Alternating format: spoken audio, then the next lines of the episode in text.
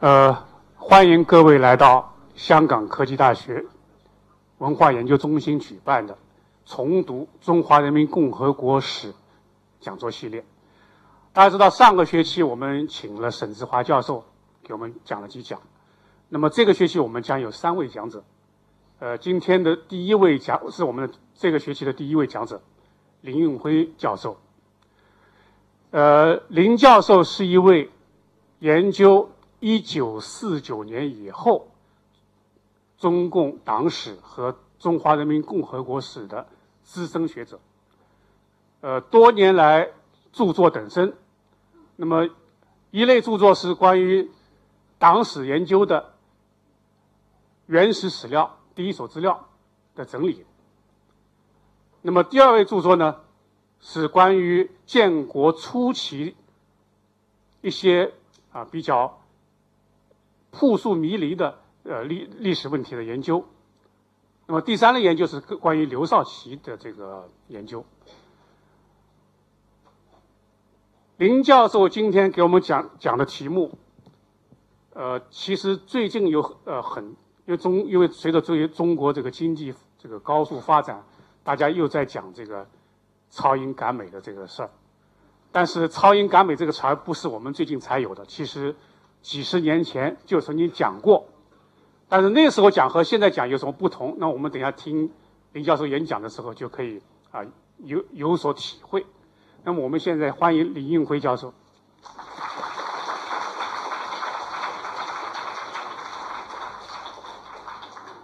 非常感谢这个文化研究中心给我这样的机会到这来给大家交朋友。那么在这里首先向同学们和老师们问好。这个沈志华先生在这里 做过演讲，那么这个他回去以后，他就给我商量这个事儿，那么这个希望我也到这里来，这个讲两个题目。那么给我商量的题目的第一个就是一九五八年大跃进，第二个就是三年困难。我听了以后，我就感觉到这是两个倒霉的题目。因为这是在共和国历史上，这是一个大灾难。那么今天呢，先跟各位介绍一下一九五八年的大跃进。大跃进，如果从这个咱们宣传的那一个那个单子上这个题目来讲呢，那这个涉及到范围很广。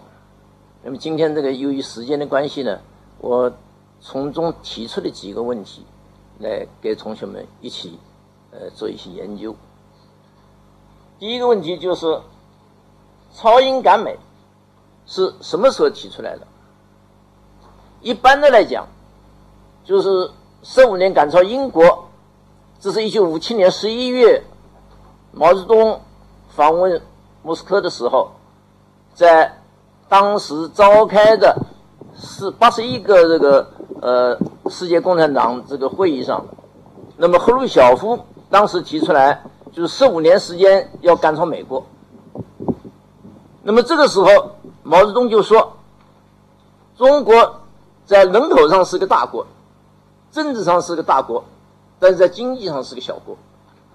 那么苏联提出来十五年赶超美国，那么我们这人赶超第二个资本主义国家，那么就说英国。但是如果从超英赶美，就是其一个基本的思路来说，那显然不是一九五七年才提出来这个问题。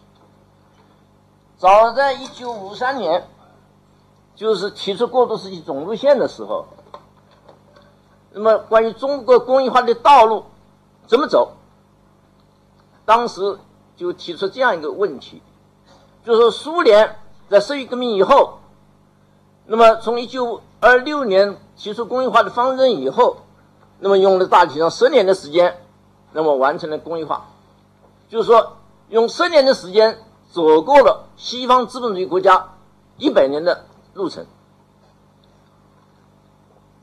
因此提出来，就是说我们所走的工业化的道路应该是苏联的道路，就是采取优先发展重工业的方针。那么这显然。也是跟当年的苏联一样，就是企图在短的时间里边赶上跟超过发达的资本主义国家。但是这个仅仅是开了一个路单子。到一九五五年的时候，毛泽东在当年的七届六中全会上就提出了这样一个问题，就是说我们将应该用十个五年计划到十五个五年计划的时间赶上美国，但是。到一九五六年，中共八大的时候，他又进一步阐发了这个思想。他说：“中国跟美国啊，从地理位置、从版图的大小、从资源的丰富的状况，那么各个方面都有相当的这样一个状况。那么我们如果在五十年到六十年的时间，还不能够赶上美国的话，那么我们将要被开除地球的球检。那么这就把这个时间表啊给开了出来。所以呢，我们说这个超英赶美啊这个问题，从共产党领导人的思想上来说，应该说是由来已久。那么这个显然有它的历史的原因。就是说，近百年的中国的发展历史，那么是遭受西方资本主义国家的欺侮和侵略。你因此，他得出了一个结论，就是落后就要挨打。那么，我们要振兴中华，那就必须是在短时间里面来赶超资本主义国家。大概从当年的领导人的思考来讲，那么应该说这是一个最基本的理由。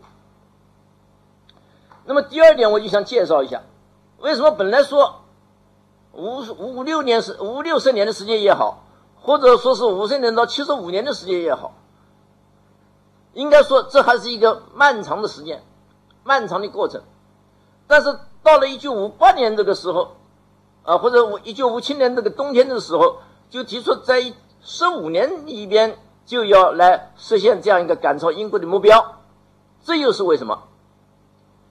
那么，从当时的历史情况来看，有我认为大概有以下几个理由。一个理由就是从一九四九年建国开始，到一九五七年这个时候，本来提出来在十五年时间里面要完成的社会主义改造，就是消灭私有制。那么，这个在五五年的秋冬到五六年的春天就基本完成，所以一九五六年的九月，中共八大的时候就宣布，社会主义基本制度我们已经建立起来了，用基本上差不多仅仅从五三年到五六年这个三年时间就完成了对私有制的这个消灭，呃，建立了单一公有制的这样一个经济体制。那么，如果跟苏联相比的话，那么他从一九二九年全盘集体化，到一九三六年宣布社会主义的建立，那么我们这个时间是大大缩短。第二，第一个五年计划已经完成了，那么工业化的基础，最初的基础已经奠定，在毛泽东当时认为，我们也已经。摸索出一定的社会经济建设的经验。那么第三，就是当时在苏共二十大揭露了斯大林在领导苏联这个社会主义建设过程中的错误过程当中，毛泽东认为，那么我们可以避免他发生的错误。再一点，那就是在苏共二十大以后，由于揭露了斯大林的错误，导致当年东欧的波兰和匈牙利发生的政治事件，其中尤为重要的是这些东欧国家对苏联的大国主义的不满而引起的呃紧张关系。在这个过程当中，那么上次这个沈志华教授肯定是讲了，那么中国共产党在调解苏联跟多个国家党和国家这个关系当中起了重要的作用。因此，在一九五七年十一月莫斯科会议上，毛泽东的地位显然是大大的提升。那么，在这样几个因素的呃促使之下，毛泽东就以为，我们难道不能比苏联这个在建设上走得更快吗？而且他甚至认为，难道经济建设比打仗还困难吗？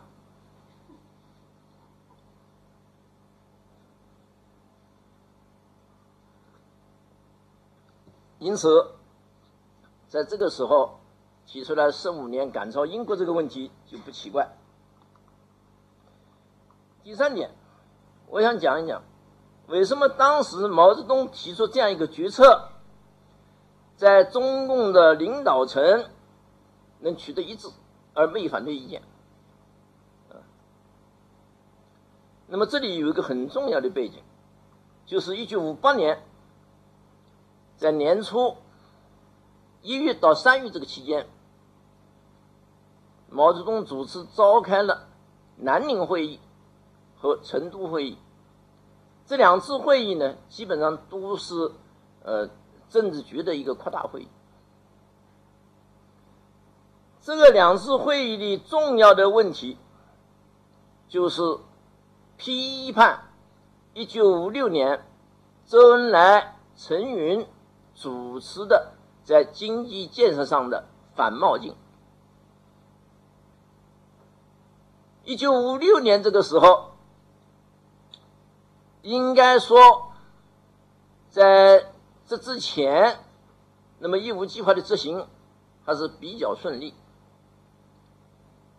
毛泽东在一九五五年秋天，就是通过批判。所谓农业合作化工作中的右倾机会主义，就是批评邓子恢的“小脚女人走路”，加快了农业合作化的进程。在这个过程当中，毛泽东认为，现在的问题所以不能加快，主要的原因是我们。干部思想当中有右倾保守，因此在各个领域都应该批评右倾保守，这样来加快我们的经济建设。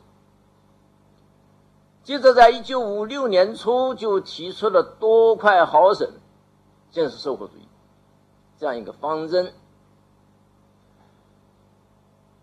接着，那么，一九五四呃五六年四月，毛泽东论十大关系，强调中央地方要调动两个积极性。那么这个过程当中，实际上就是各个地方都为了加快，而在计划之外增加了项目，增加了投资。因此，在一九五六年初，就出现一个基本建设材料、原材料全面紧张。所以这个时候呢，处在第一线领导岗位的，那显然就是总理周恩来。那么陈云是抓经济工作的，啊，他们就认为，如果方方面面都大干快上的话，那么重点建设就没办法保证。因此，就需要压缩各个地方盲目上马的项目。但是在这个时候，毛泽东在一九五六年四月的政治局扩大会议上，他又提出要追加二十亿的人民币来投资基本建设。毛泽东的这个建议遭到了政治局的成员的绝对的否决。这对毛泽东来讲，应该说是他是绝对不能接受的。但是在当时，他忍了这口气。会议一结束，他就南下到外地去了。接着，在一九五七年，不是一个所谓资产阶级右派进攻吗？那么张奚路就提出来说：“老人家是好大喜功，急功近利，鄙视过去，迷信将来。”那么当然，最后没有给张奚路戴右派帽子了，但是张奚路这四句话是受到绝对的批评，尖锐的批评。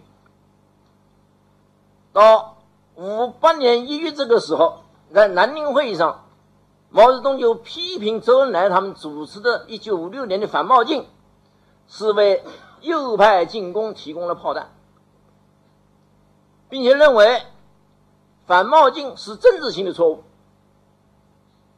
在共产党的概念当中，政治性的错误，那显然就是一个方向路线性的问题，是一个全局性的问题。并且还说，已经离开右派只有五十米远了。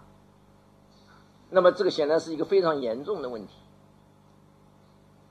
在一九五八年南宁会议、成都呃这个三月份的成都会议，到五月份的中共八大二次全会，呃，这个八大二次会议就是全国党代表大会的第二次这个这个全体大会，周恩来都。做了检查，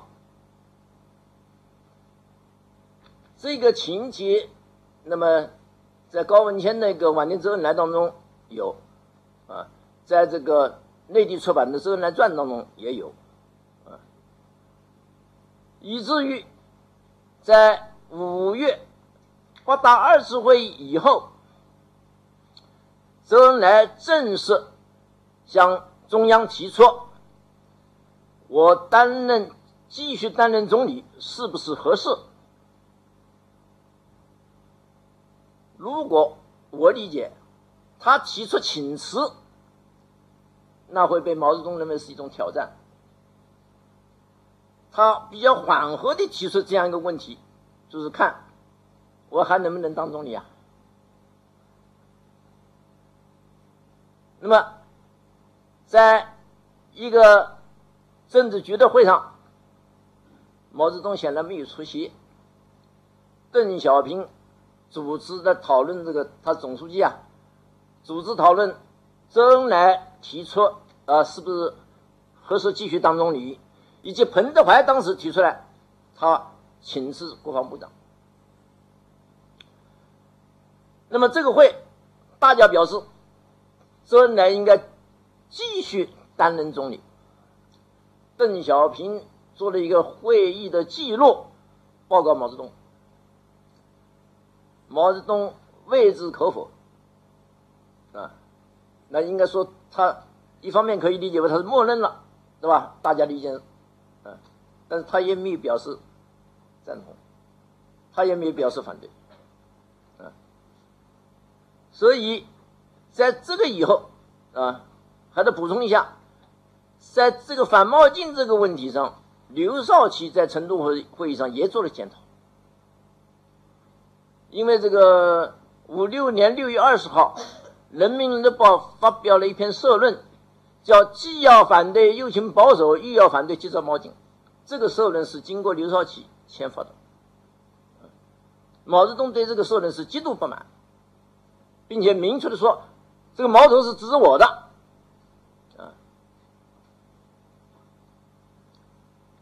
那么在这样一个情况下，中央常委当中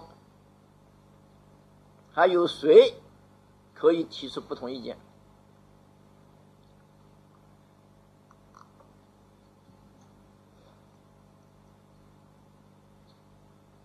我想这个是一个很重要的原因。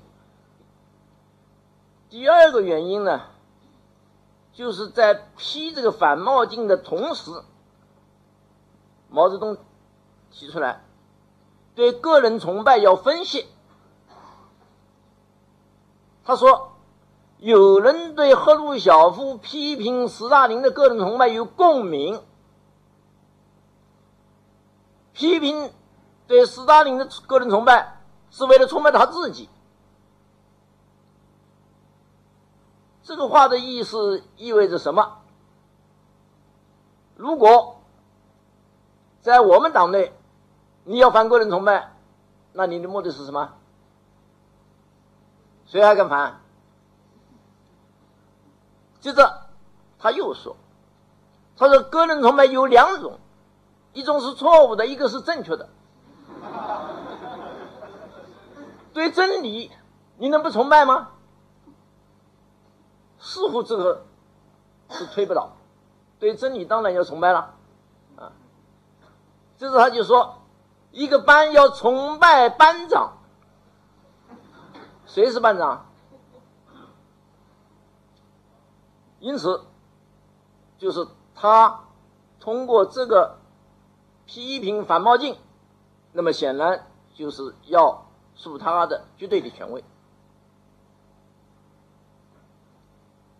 第三点，在我们党内，陈云曾经讲过一句话，说这是在党内有一些帮倒忙的人，就是。给毛泽东帮他的忙啊，帮了倒忙。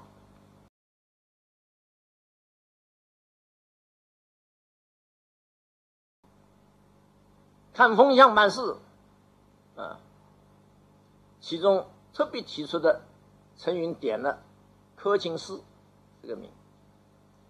柯清施当时是华东局的第一书记。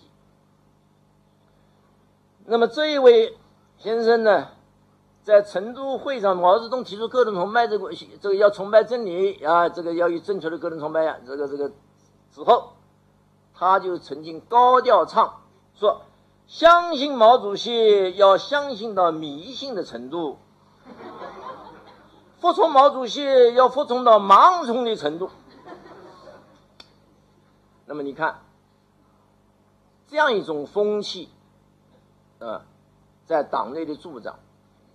那么显然是这种头脑发热的这种左风啊啊，就明显的推波助澜。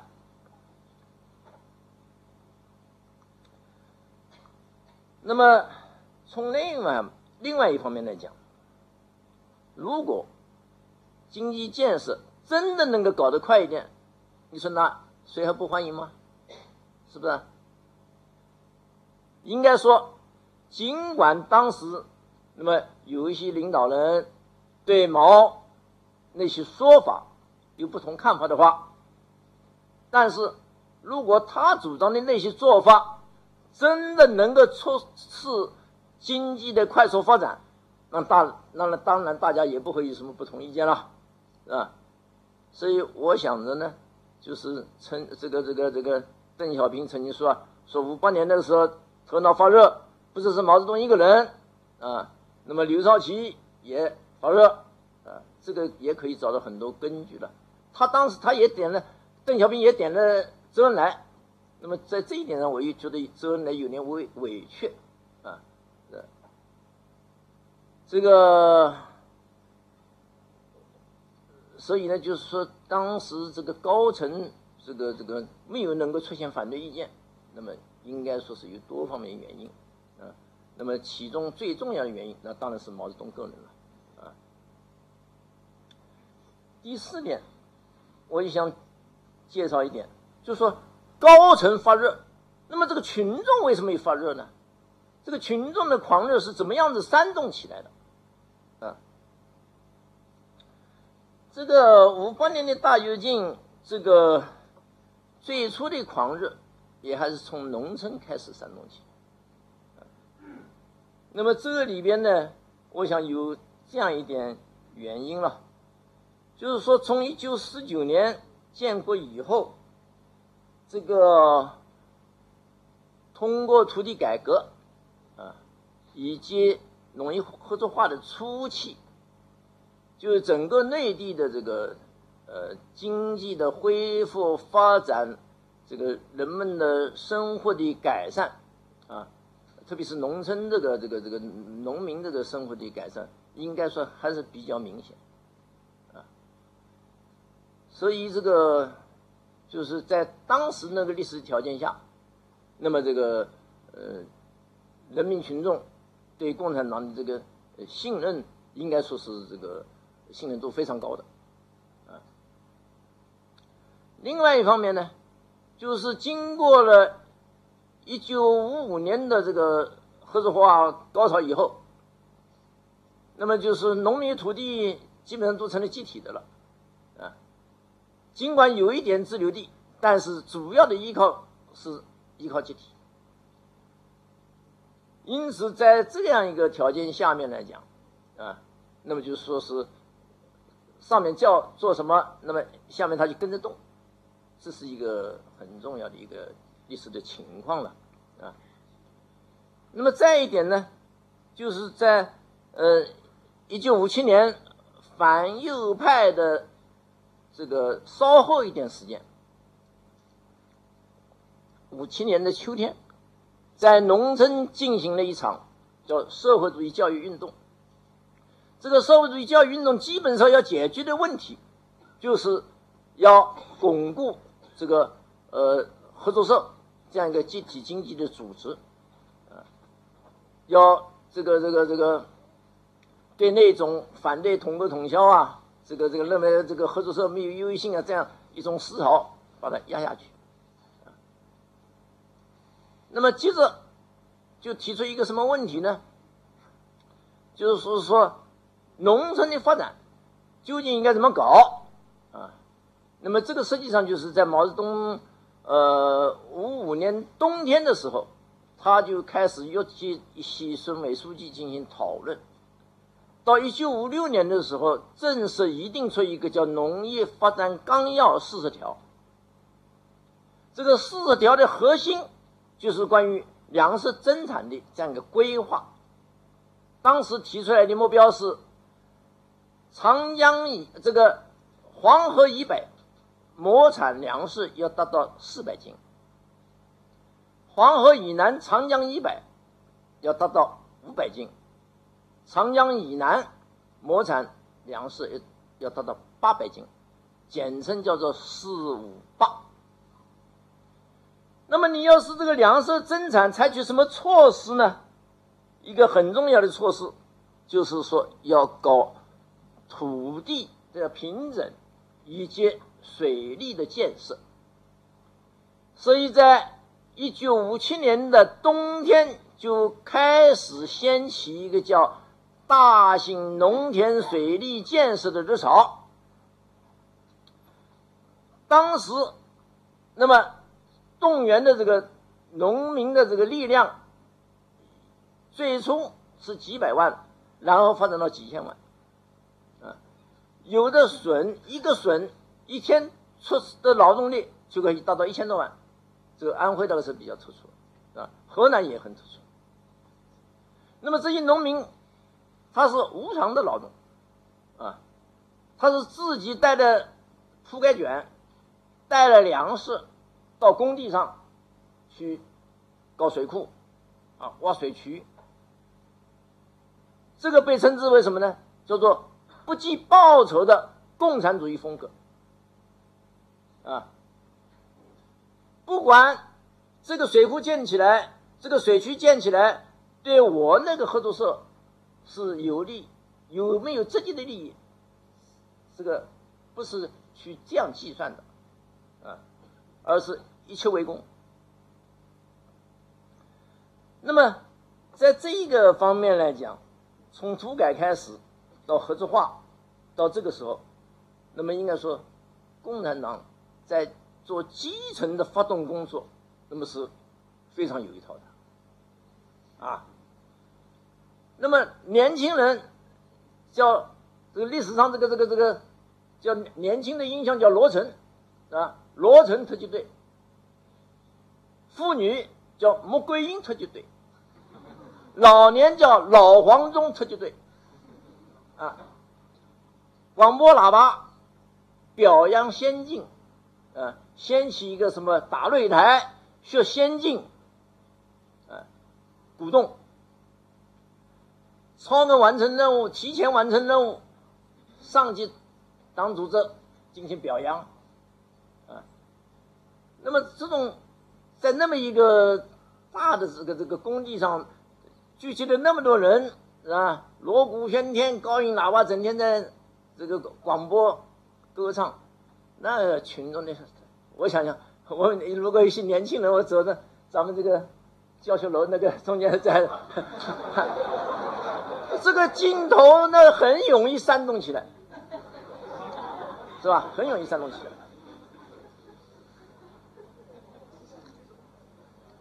所以当时啊，就是这个这个这个这个提出来一些口号，这个应该说全是群众这个自发的，啊，搞农田水利建设，他们提出一些自发的口号，我这个这个指引了几条了。啊，叫山硬硬不过决心，山高高不过侥幸，你山再高我也能爬上去，啊。清早上地满天星，晚见归来鸡叫声，那几乎是不睡觉啊，是吧？啊，然后是叫抓晴天抢阴天，小风小雪是好天，汽灯底下是白天，是争取一天当两天。那么。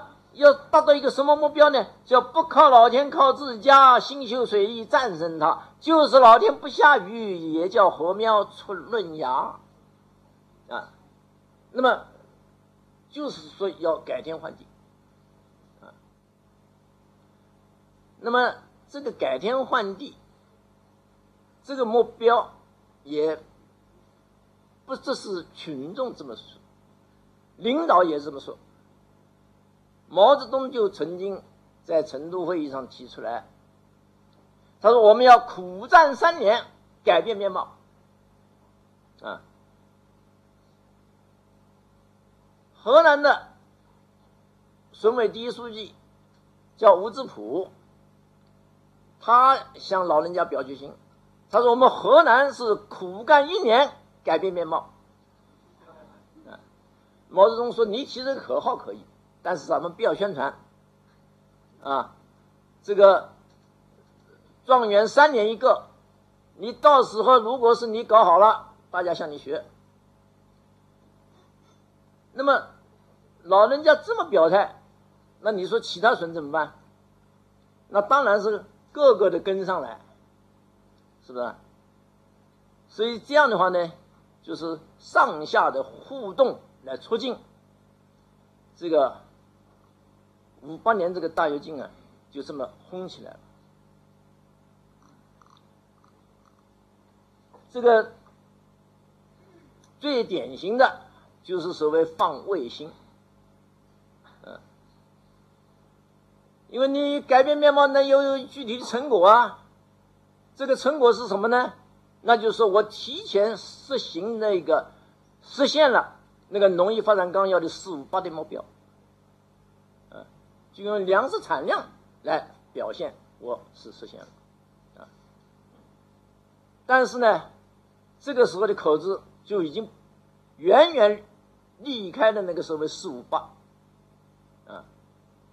从当年的六月份开始，就是河南最早放的所谓小麦高产卫星，就说是一亩地产了三千五百三十斤。啊，那么这个数字一出来以后，那么其他的谁落后啊？谁也不敢落后，那就是有五千斤的、七千斤的、上万斤的都来了，那么到底这个是不是真的呢？人民日报登了大照片，两个胖小小孩坐在上面，那个稻子都不倒。那你说是真的是假的？那不是大家越看越相信吗？是不是？所以这个浮夸风、虚假风，那就是一浪比一浪高啊！而且呢，《人民日报》还登文章宣传啊，就是用这样一些所谓的事实来得出一个普遍的结论，说人有多大胆，地有多大产。啊，没有办不到，只有想不到。啊，那么完全陷入了一个主观唯心主义。这个就是群众的这个热情啊，这个是怎么样子煽动起来？简单的情况啊，说一下。第五点呢，我就想说一下呢，就是超英赶美的时间，这个时间表出现一个数字游戏啊，就是说，如果说。你原来提五六十年、六七十年，降到十五年，啊，那么似乎就说也还是有一个过程了，啊，但是这个十五年很快又变成十年，然后变成七年，然后变成五年，最后变成两年，这怎么回事？啊，那么实际上呢，这都是图上作业，啊。就是文字的数字的计算，怎么计算呢？首先就是这个冶金工艺部的计算，啊，就是当时啊，所谓赶超英国，这个标志是什么呢？就是每年的钢产量。一九五七年，当时第一个五年计划提出的时候，那么。内地的钢产量是五百三十五吨。那么，根据毛泽东在莫斯科会议期间跟英国共产党当时的主席叫伯利特，跟他呃就是了解英国的经济发展情况，啊，那么就说当年英国的钢产量大概两千三百万吨到两千五百万吨。那么现在就具体来落实，五八年的钢材呢应该是多少？最初薄一波呢，他在一个报告当中提出来，他说，一九五八年根据一九五七年的生产情况呢，就是有五百三十五万吨，上升到六百二十四点八万吨，这是一个数字，啊。就是比上一年增加九十万吨产量，但是到三月的成都会议的时候，当时就提出一个什么问题呢？说我们这个公布的这个数字啊，叫做第一本账，啊，公开了。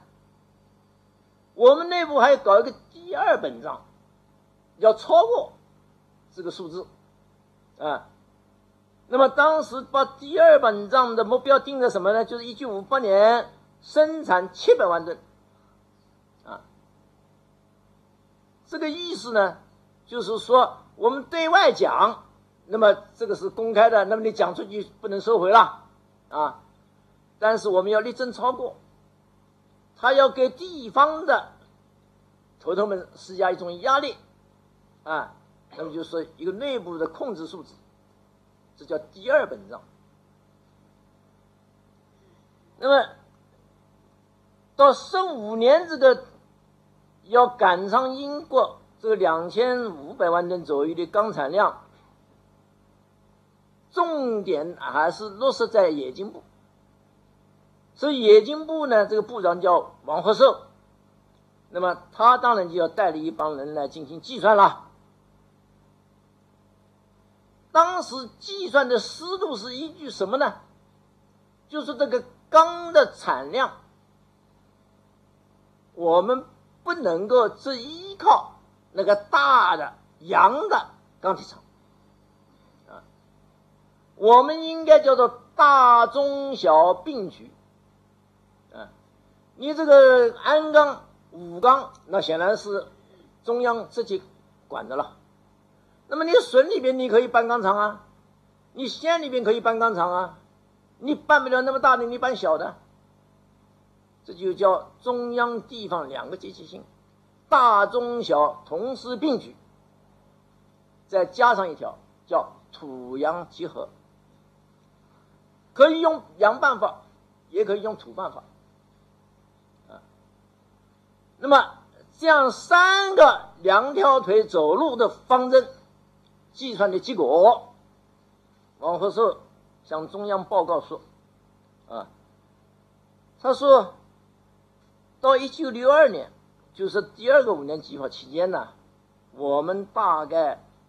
钢产量可以超过一千五百万吨，争取达到两千万吨，这样一个数字啊，大概基本上是可能的。如果到一九六二年达到这样一个钢产量的话，那么再过五年时间，到一九六七年，我们就可以达到三千五百万吨到四千万吨。这就是说。本来三个五年计划十五年赶超英国，现在他的计算的结果，两个五年计划就是经过十年，那就是超过英国的钢产量啊。那么在这个基础上，他又计算，以这个三千五百万吨到四千万吨为基数，再经过十年的时间，那么超过美国也就比较现实了。这就是。冶金工艺部的报告计算的一个结论。那么显然，这个超英赶美这个问题，并不只是冶金部一家了，其他各个部也都在纷纷的计算。我们这个部门，比如说化工产品，当时最重要的是化肥。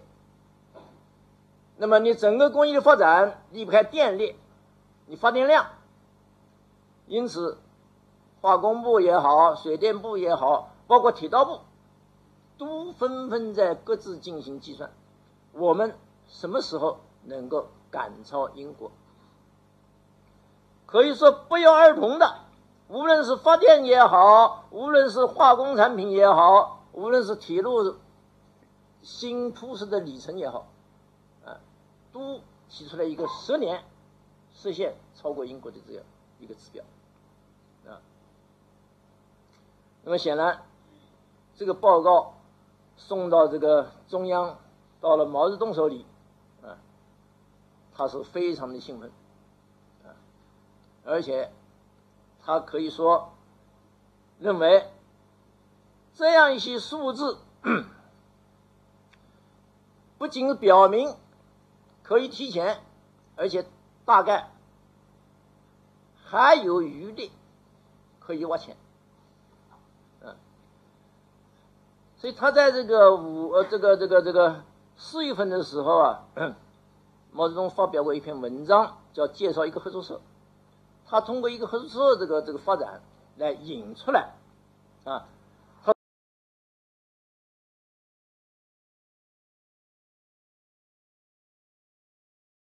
坏事其实是好事，穷则思变，要干要革命。一张白纸没有负担，好写最新最美的文字，好画最新最美的画图。在这个同时，他就在给刘少奇的一封信当中说：“十年可以赶上英国，再有十年可以赶上美国。”那么，这个已经是由各个部的报告汇总。那么。毛认为，啊，这个两个十年超英赶美这个问题大概已经可以成为现实，啊，那么当然事情并没有到此为止了，啊，到五这个五月份，这个中共的八大二次会议提出了这个社会主义建设总路线，叫做鼓足干劲，力争上游，多快好省建设这个社会主义这个总路线。那么这个总路线到底是什么意思？胡乔木曾经说过，他说这个总路线呢，就是说，光是说鼓劲儿，而不是胡乔木是胡神啊，他说，他说总路线的内容就光是鼓劲啊，你多快好省这个力争上游，那不是大家往前奔嘛，对不对？到底是采取什么办法实现什么目标？没有。那么实际上，这一个总路线的含义在六月份，《人民日报》曾经发表过一篇社论，叫做“总路线的实质就是高速度，就是快，就是一个字。”啊，那么实际上是围绕了这样一个精神，在这一次会议上，对一九五八年的这个钢产量又有进一步的提高，就是由原来定的第二本账的七百万吨。提高到八百万吨到八十八百五十万吨，所以这个时候毛又在高层说，是本来说两个十年啊，啊，他说现在我们应该掌握一个基本的口径，就说要五年啊，七年赶英，十五年赶美，又提前了，啊，到了六月份。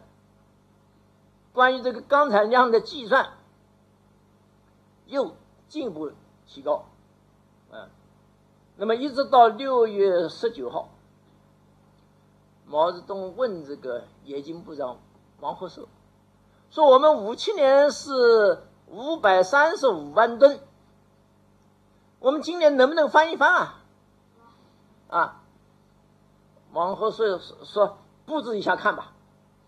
这样就出来一个叫一零七零，啊，就是一九五八年要完成一千零五十呃七十万吨钢这样一个指标。那么这样一个指标一出来，那么就是预示着什么呢？预示着一九五九年这个钢产量啊，五八年可以翻一番，五九年再翻一番是一个什么概念？那不就已经两千多万吨了吗？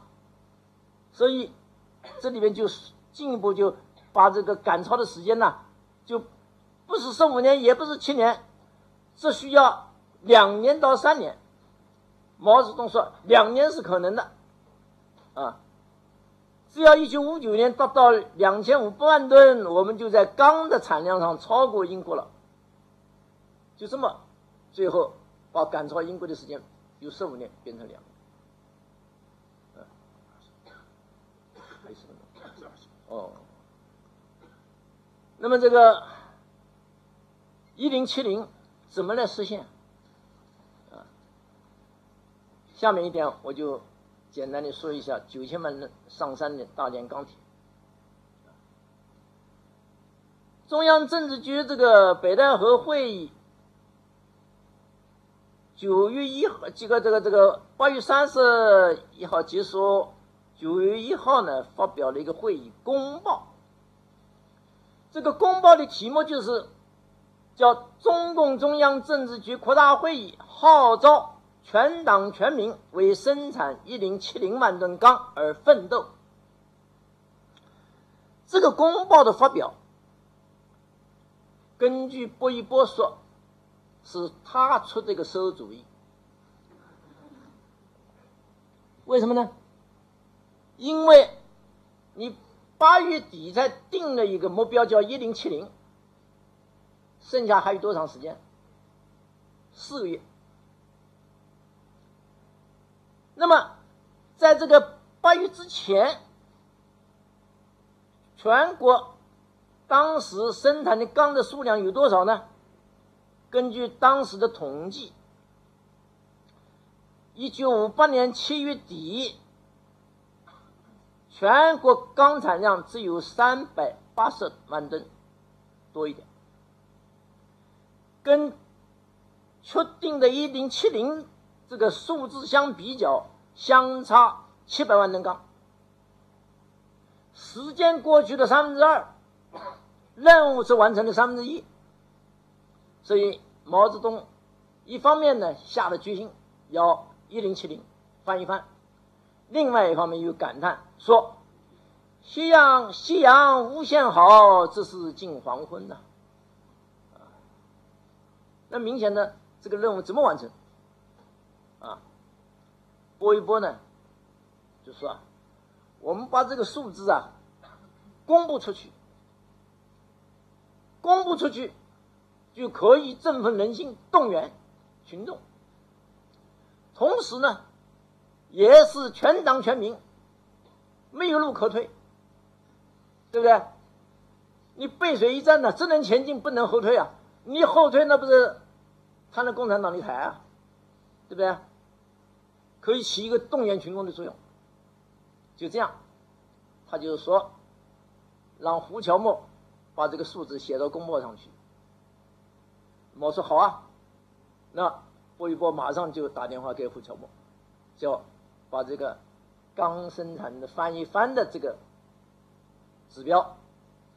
通过公报来正式发表，这个在薄一波那个若干重大决策与事件的回顾当中，是交代的很清楚的这个情景。那么你仅仅是这个发表公布的这个数字，那具体怎么落实啊？啊，那么当时采取的办法，实际上呢，就是采取摊派的办法，就是把这七百万吨钢。啊，相应的多少万吨铁了啊？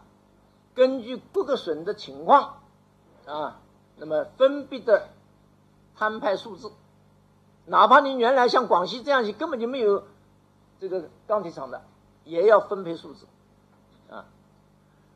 再进一步细化，就是说你每天应该生产出多少来啊？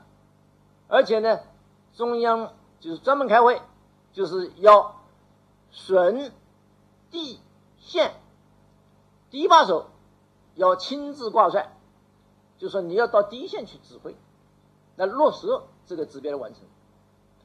所以这样子呢，这个就给各个地方施加了很大的压力了啊。那么我们有这个这个设备，没有钢铁厂，我怎么生产呢？那就提倡，就说用土法上马，搞土炉子。啊，这个土炉子是不是能够就生产出钢跟铁来呢？啊，那么波一波在那个回忆录当中，他也写也也具体写了，他说当时就这么布置的啊，你搞一百个这个小土炉，只要有一个土高炉能够生产出铁，这就是胜利啊。那九十九个生产不出来也没关系，你生一个生产出来了，那么其他九十九个跟你学嘛。那不就取得经验了吗？就都可以生产出来了吗？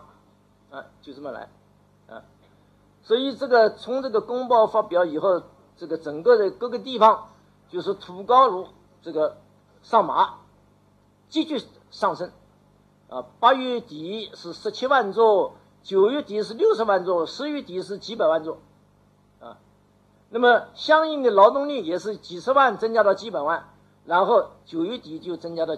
五千多万，十月底增加到六千多万，到年底达到九千多万，这个九千万人上山就是这么赶上去的，啊。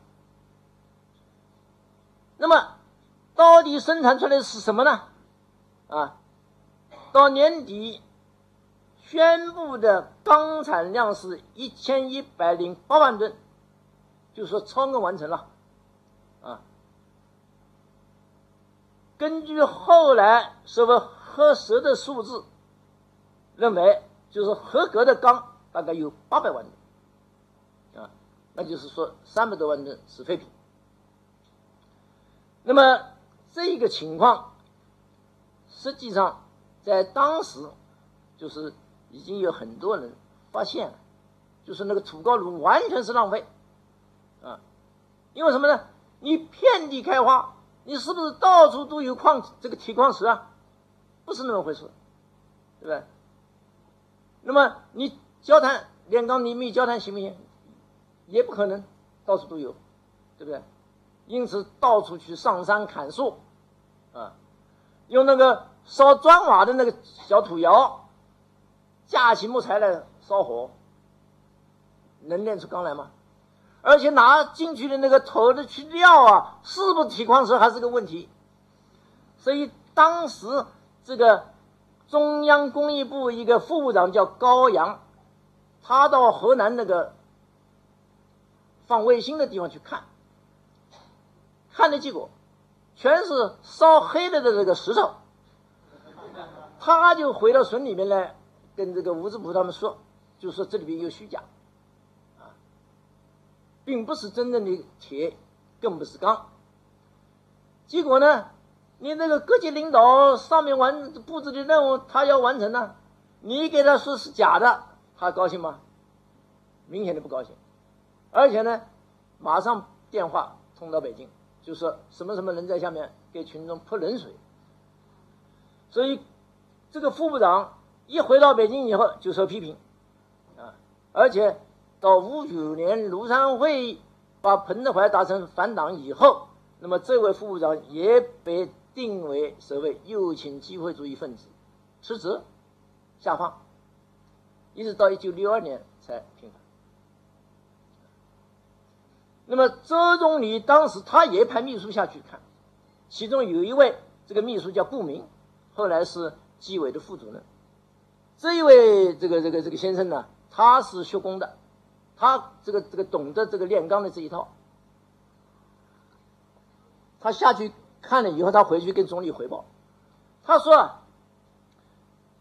河南这一个地方说一天生产多少万吨铁，多少吨铁？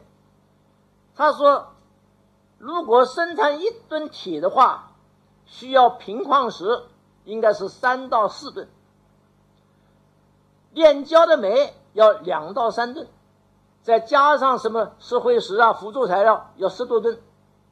他说这个地方一天日产量是一百零二吨的生铁，那么要多少原材料？计算起来要一千多吨。这个运输能力从哪来？他就说这个下面。所谓放卫星的数字，哪里生产了多少吨，完全是不可靠的，是假的。而且他带回了一块，就是比烧黑了的石头稍微好一点的那一种，是这个这个呃很很多杂质的这种铁，啊，交给总理看，总理无言可对，把它放在自己的那个书架上。啊作为警示，所以这个整个根据一九五八一九八四年的这个统计年鉴来说啊，这个一九五八年这个土法炼钢炼铁的这个损造成的亏损啊，占当年国内生产总值的百分之三点八。大概是五十多亿人民币，所以这个一九五八年那个大连钢大连钢铁呢，这个应该说，呃，是造成了一个国民经济的大倒退。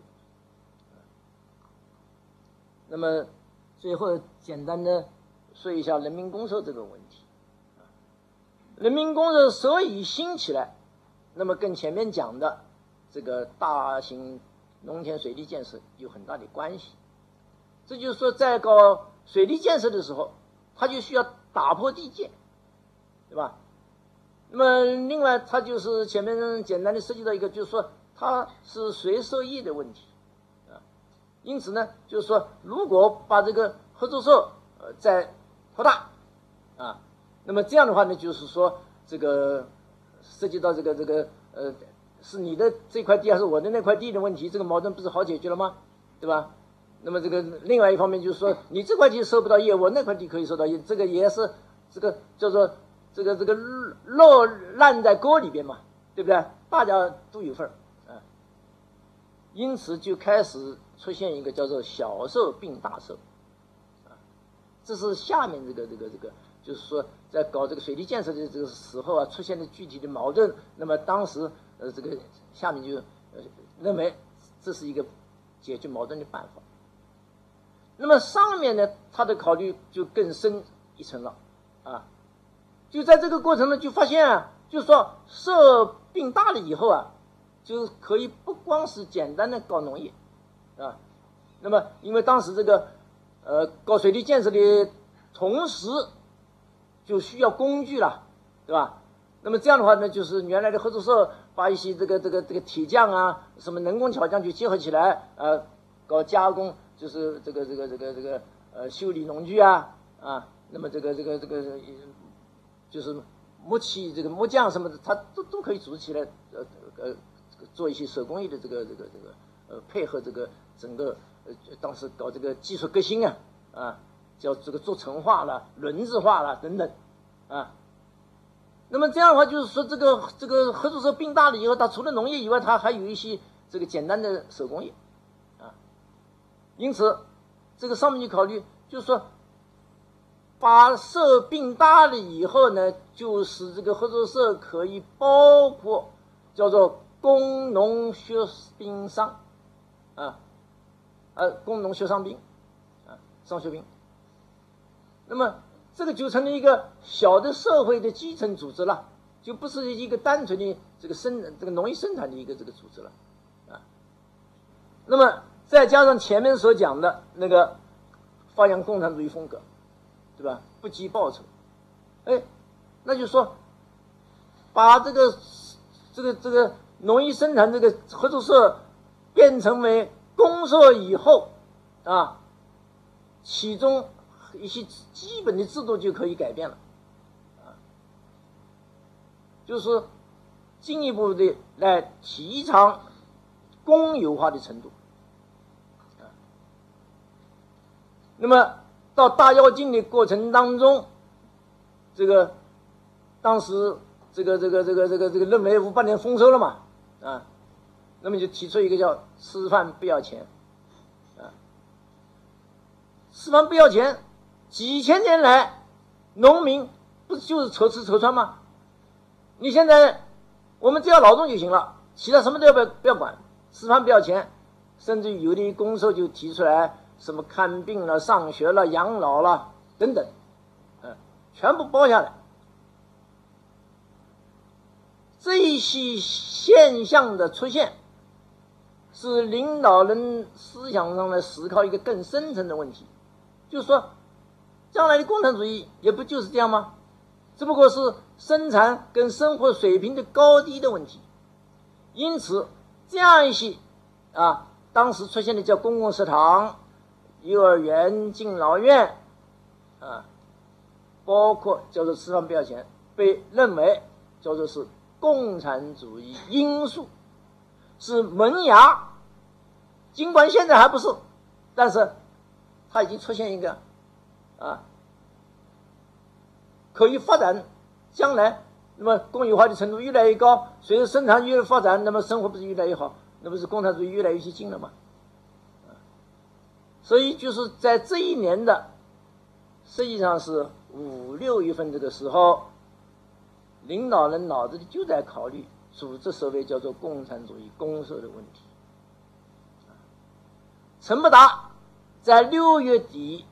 他在北大有一个演讲，啊，全新的社会，全新的人，其中他就传达了一个毛泽东的思想，啊，他说毛泽东同志说，我们的方向应该是逐步的、有次序的，把工农商学兵组成一个大公社，从而构成为我国社会的基本单位。这个一篇文章，他的演讲稿。这篇文章在七月一号的红，他主编的《红旗》杂志发表。啊，那么实际上就指出了一个啊，就是我们这个农村的基层组织到底应该是一个什么样，画出一个图画来。那么接着八月上旬，毛泽东他离开北京到外地视察，他在。河南就明确表示说，还是人民公社好，就对这个各个地方的组织的大社啊，啊，到底叫什么？他就明确表态。后来他说，他说我这是随便这么讲了一下，人民的不怎么一下子报出去了啊，中央还没讨论呢，所以这个到了北戴河会议，那么就正式做出一个组织人民公社的决议。啊而且呢，就把当时在组织公社当中啊出现的这样一些现象，被认为是这个呃体现了这个社会主义优越性，体现了这个共产主义因素啊，以至于在北戴河会议的公报上竟然这么说啊，说看来共产主义在我国的实现已经不是什么遥远将。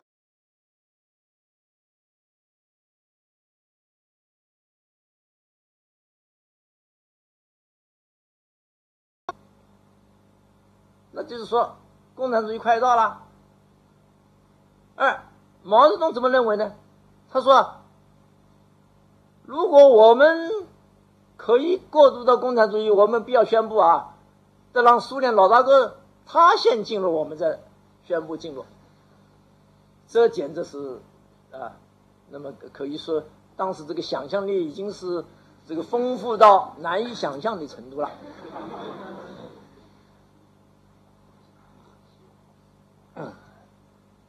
那么上面这么说，下面怎么做呢？什么叫共产主义？湖北有一个县叫当阳县，这个张飞，这个当阳桥上一一声吼，是吧？这个这个这个喝断了桥水断，这个断断流那那那个当阳桥啊。这个县有一个人民公社这个党委书记宣布，那在会上宣布，他说今天是社会主义的尾巴。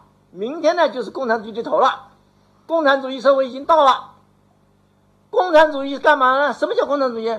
共产主义就是消灭私有制，消灭家庭，除了老婆以外，什么也不私有。你说荒唐不荒唐？啊，就是这样来理解共产主义。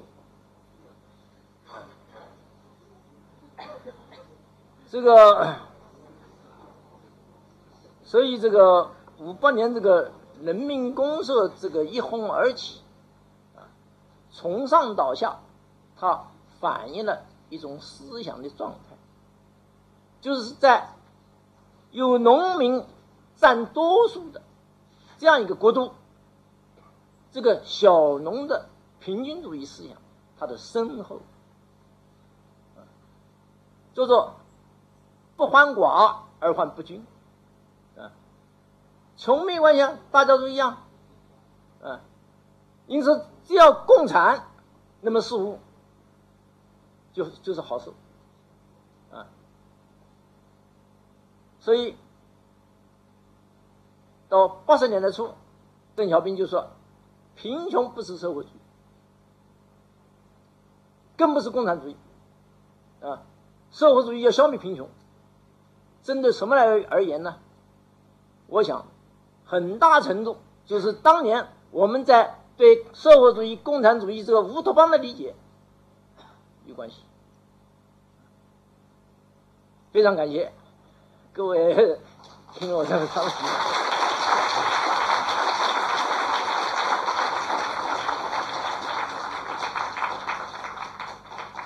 呃，谢谢林教授的演讲。那么下面我们有一段时间是可以这个。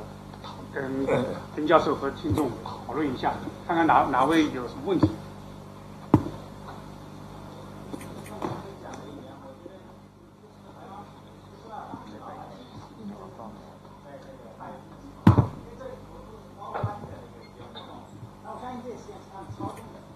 就中国人他真的都是很相信这个，就是老百姓是群就真的很高。比如说我看到过说亩产十万斤粮。但是农民他天天种田，他真的相信这个吗？就你觉得，这个不有没有研究和记录？就老百姓当时的思想到底是什么状况？如果真的多数是中国人这样的，那我呢应该认为中华民族是一个弱智的民族。我说，假如假如说绝大多数人都认为那是真的话，是吧？呃，我我觉得那不知道有没有什么研究的方面？认为是假，显然不只是一个人认为是假。但是同时，也确实有不少人被欺骗。我首先说假，波一波在他那个书里面，他就写了这么一个情节：他跟了一波人到这个这个这个是徐水什么地方去参观，这河北也产棉花了，是吧？就是棉花本来这个规定就是呃，最高能够一亩产。达到一百斤，那就是相当不容易了，对吧？那么他那条磨毡，这个这个这个棉花，简直是这个这个不得了，是多少斤？啊，那你到那里看，那个这个棉花杆子也很粗很壮，上面那个这个这个这个棉花球也结了很多。拨一拨呢，就想到那去照个相。结果边上的秘书就拉了他，说是假的，都都都，等于是嫁接到一块去，是吧？那么这个是他书里面讲的情节，应该说是不差。那就是很多高级官员也知道这是假的，是吧？那么他只是大家都不说破，是这样吗？未来这是一种什么？诚意，应该说是一个非常豪爽，不讲假话，是吧？他老先生到广东番禺去参观，他老人家也被欺骗了，他竟然写了一篇叫《番禺是视察记》呢，还是什么？这个名字我记得不准确，反正就是写的番禺。他说到那里看那个红薯是多少万斤，什么东西，他竟然他也相信了，啊，那么所以这个当中是这个这个。老百姓本身不相信这个是事实，因为什么呢？那个叫什么？就是那个稻子，说是几千斤、上万斤，那么明显的都是他们从别的地里边把它挖了以后扛到这里来堆在一起的，所以那个那个这个这个这个这个两个小孩放上面也摔不下去嘛，是吧？那么罗荣桓元帅他也去视察了，啊，他就提出个问题。说你们这个稻子长得这么密，不透风，它不烂掉了吗？啊，他们说我们有鼓风机啊，是不都带了鼓风机啊？啊，那么罗帅就说，那你这一亩地搞鼓风机可以，你其他不能搞鼓风机吗？这一下子不就戳破了吗？是不是？所以呢，但是这里边有一个很重要的情况。就是毛泽东五六这个五八年批这个反冒进，就是说不能泼群众的冷水，啊，叫不能够打击群众的积极性。其实我看这不是群众的积极性，是上面最高层的积极性。是啊，因此就是说，你虽说是假，那么就被认为你是在泼冷水吗？是吧？所以这个当中呢，有很多是这个叫。这个这个这个噤若寒蝉啊！好，谢谢你，谢谢你。不，我还有一个，我还有一个问一个问题，可以吗？嗯，好。啊，那我就我我我最想问的，您是学您是研究历史的，您认为今天大陆的中小学生、大学生那些历史教科书和历史的真实来比，有百分之几十是真实的？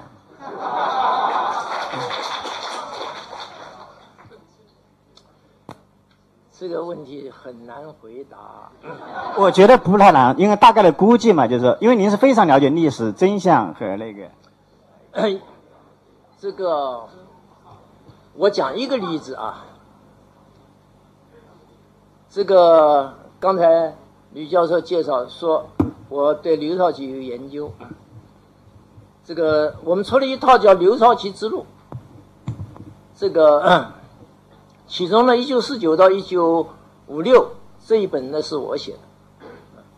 那么写刘少奇这一段很重要一个，那就是刘少奇关于新民主主义的思想，啊，跟毛泽东有不同的意见，有分歧。这本书出来以后，开了一个这个呃出版座谈会。那么北师大的一位著名的教授叫张静茹。他在会上说了这样一个话，啊，因为这个起头嘛，还有别的事。他讲了一句什么话？他意思说，林老师在这本书里边，就是这个这个问题啊，好像似乎已经讲得很深了。我们在大学里边大概还不能讲。他竟然说这个话，那么所以就是你这个问题，这个这个这个这个，我用他这个例子来回答你，那么就是应该说。呃，有相当的分量，啊，因为这个教科书这个，啊，呃，他不是不真是，就是有一些问题要回避，就是要回避。更多的这个朋友可以问问题，那个那个朱先生，对，我我我我接，我我问一下，因为刚才那那位那位同事讲哈。那就实际上就是，至少是在下面的人作假的知道他是假的。那问题就是什么人去组织这些人作假？因为作假是为了上面人来看。您刚才回答是上面人不敢再多说了，可是就是下面到底是什么人在组织这个作假？你这个这个作假的根本的原因就是高指标的压力。这种高指标的压力在当时实际上是一个政治压力。就是说，你完不成任务，你就是右倾，是吧？那么就是要辞职，这个，这个，这个有有有很多情况，可能在座的没有生活在这个环境里面，不能够理解了，对吧？首先一个叫政治批判，这个是非常，这个到下一讲就是三年大饥荒，那么我想还会介绍一些情况。层层的压力，那么下面他除了虚报，他怎么完成任务？是吧？所以可以说是这个你这个人家这个话我都这个说说不清楚了啊，就是说呃这个上面骗下面，下面骗上面，互相骗，是这么一个过程。好，等等呃等等，这这这里有一位。对不起啊，说不定我问你的问题你是要下一集讲，因为我记得。有这个大饥荒，那因为我们是在香港，所以最靠近广东，香港的人是不停地往大陆寄，我记得好像是要寄锅巴，不能寄米，因为米会被偷，锅巴嘛露不出来，所以这个时候好像就是五七五八的时候，那个时候还晚一点吗？大概从五九年开始，因为好像是。好像是差不多这个时候，好像已经是已经已经很穷了，因为这里已经要寄很多粮食、豆子了什么的。五八年这个时候还还基本上还没有出现这个情况，就是应该说是从五九年开始，因为五八年这个就是这个吃饭不要钱啊，这个这个这个也就是把这个粮食这个就是也吃的差不多。很重要一个问题呢，是五八年这个九千万人上山大炼钢铁啊，那么当时出现的情况是什么呢？彭德怀五九年这个这个回到这个这个家乡，这个家乡一个就是呃当年这个这个这个一个老人呐、给他起了一个条子，上面说什么呢？就是说这个过傻地书一哭。轻装炼铁去，收禾同玉故。就是说，这个果子在地里边烂了，没人收。那个红薯那个叶子也枯掉了，红薯也没人挖。青年壮年干嘛去了？炼铁去了。在家里收庄稼的是谁呢？孩子跟妇女。他说：“来年生活怎么过？”情与古龙乎？要彭德怀向上面呼吁，不能这么干啊！大概是五八年的情况。这个问题可能下一讲还会再次涉及。那位那位，呃，我主要想问一下，就是说，从现在那个静下心来看，觉得这些都是比较荒唐或者比较那种很难以理解的。但是我想问您一个问题，就是说，从那时候的角度，那时候的氛围，您认为？这个领导人的过热以及这个大跃进的局面，它最深层的根源是由什么什么产生的？还有呢，就是说所谓的以此来借鉴现在嘛，就是您认为这种情况在今后是否还可以有有没有可能继续发生呢？呃，还有一个问题是这边上有一个师姐问的。哦，我想问您一下，因为。毛泽东他是出生于农民农民家庭的，然后当时呢，中国的那些高层领导人也有一些是从农农民家庭出身的。那我想知道，就是说那种“亩产万斤”呢，“十万斤”，像这这种很荒谬的结论，他们怎么会相信呢？如果凡是有一点就是这种这种这种知识的话，他怎么会相信这样的结论呢？我想问一下。这个刚才那个。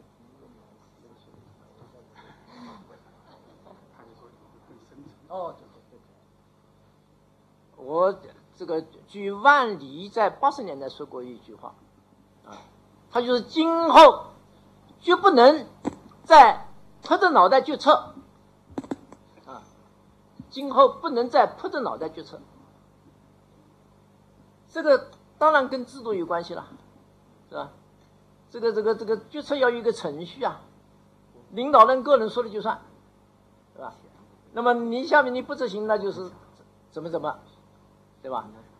那么如果这个各位就是再看一看那个李锐先生的有一本叫《庐山会议实录》啊。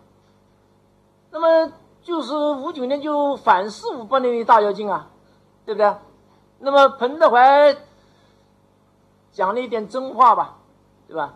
那么彭德怀的结果是什么呢？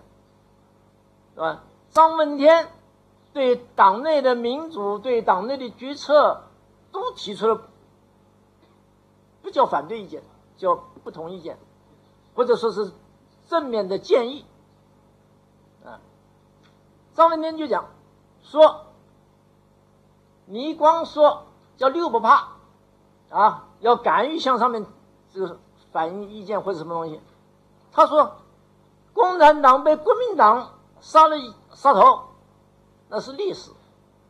共产党被共，就是被共产党是我不怕杀头，最后被共产党杀了，我要遗臭万年呐。他因此那明说明确的就是说明党内要讲民主啊。不是说毛不是提倡海瑞精神吗？结果彭德怀出了一个海瑞，马上是 这种状况啊，是不正常的状况，那么就出现一个不正常的这个结果。我大概能回答的是是的。哦，是的。那么问题在当时有这样一种论调，就是说，五八年丰收没有那么多，哪怕是打一个折扣，那不是比五七年还是丰产的很多吗？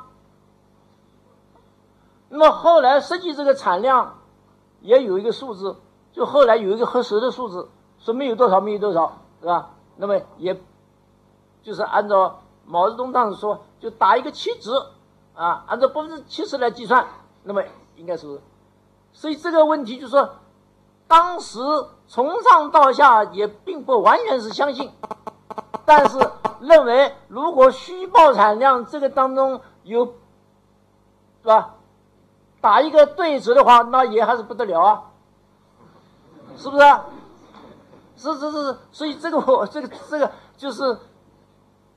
那样营造的一种环境，啊，尽管是大家并不相信，但是叫做气可鼓而不可泄。呃，最后一个问题。啊，你好，教授，我想问一个问题，就是说，你刚刚提到，一方面这个大跃进是由上而下，它不断不断定指标、下压力；另外一方面呢，是在是在下面，比如说人民公社，它不断把它搞大，然后呃，这这种这种基呃那种教育的一体化，就是说。把一个公社办成一个小小小的社会，这都是下面提出来的，这都是下面做出来，然后又进一步影响到了上上层。那么你觉得在大跃进这场悲剧中呢，呃，到底是由上而下的呃这个作用比较大，还是由下而上的作用比较大？谢谢。当然，决定性的是上层不头脑不清醒了，对不对？这个 可以说，这这你把这个这个时势造英雄，但是。在相当程度上是英雄决定时势。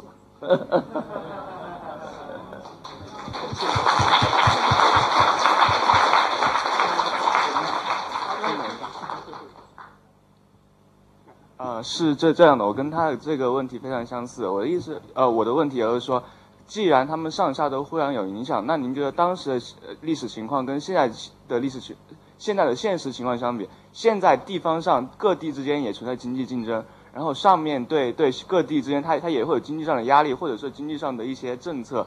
那么你觉得相似性有有几分？呃，发生各种各种各样情况的可能性又会有几分呢？谢谢。应该说现在跟当年那个时候已经是有很大的不同。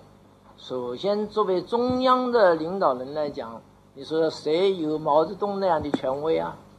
对不对？再一个呢，就是说历史的教训，它也提供人们必须对现实有个清醒的认识，这种盲目性不可能。再一个，就是从群众来讲，当年可以那么动员起来，今天你动员试试看，谁跟你走？刚才这个在座观众很提出很多问题啊，这个涉及到很多史学理论的问题，比方说历史有没有真相，怎么样来判断历史的真相？比方说历史会不会重复？那这些问题，我想我们以后，我想这个补充一句啊，刚才就涉及到那个问题，就说是大陆的内地的学生知道多少真相，这个问题啊，它并不仅仅决定于课堂，那么。网络可以说是这个这个，现在你是限制不住的，对不对？那么，不，硬教科书我可以跟你这么说，这个当然我并没有参与过这个这方面的这个地方大学的这种教科书东西，我可以这么说，就是说假象不会太多，但是回避的真相是比较多的。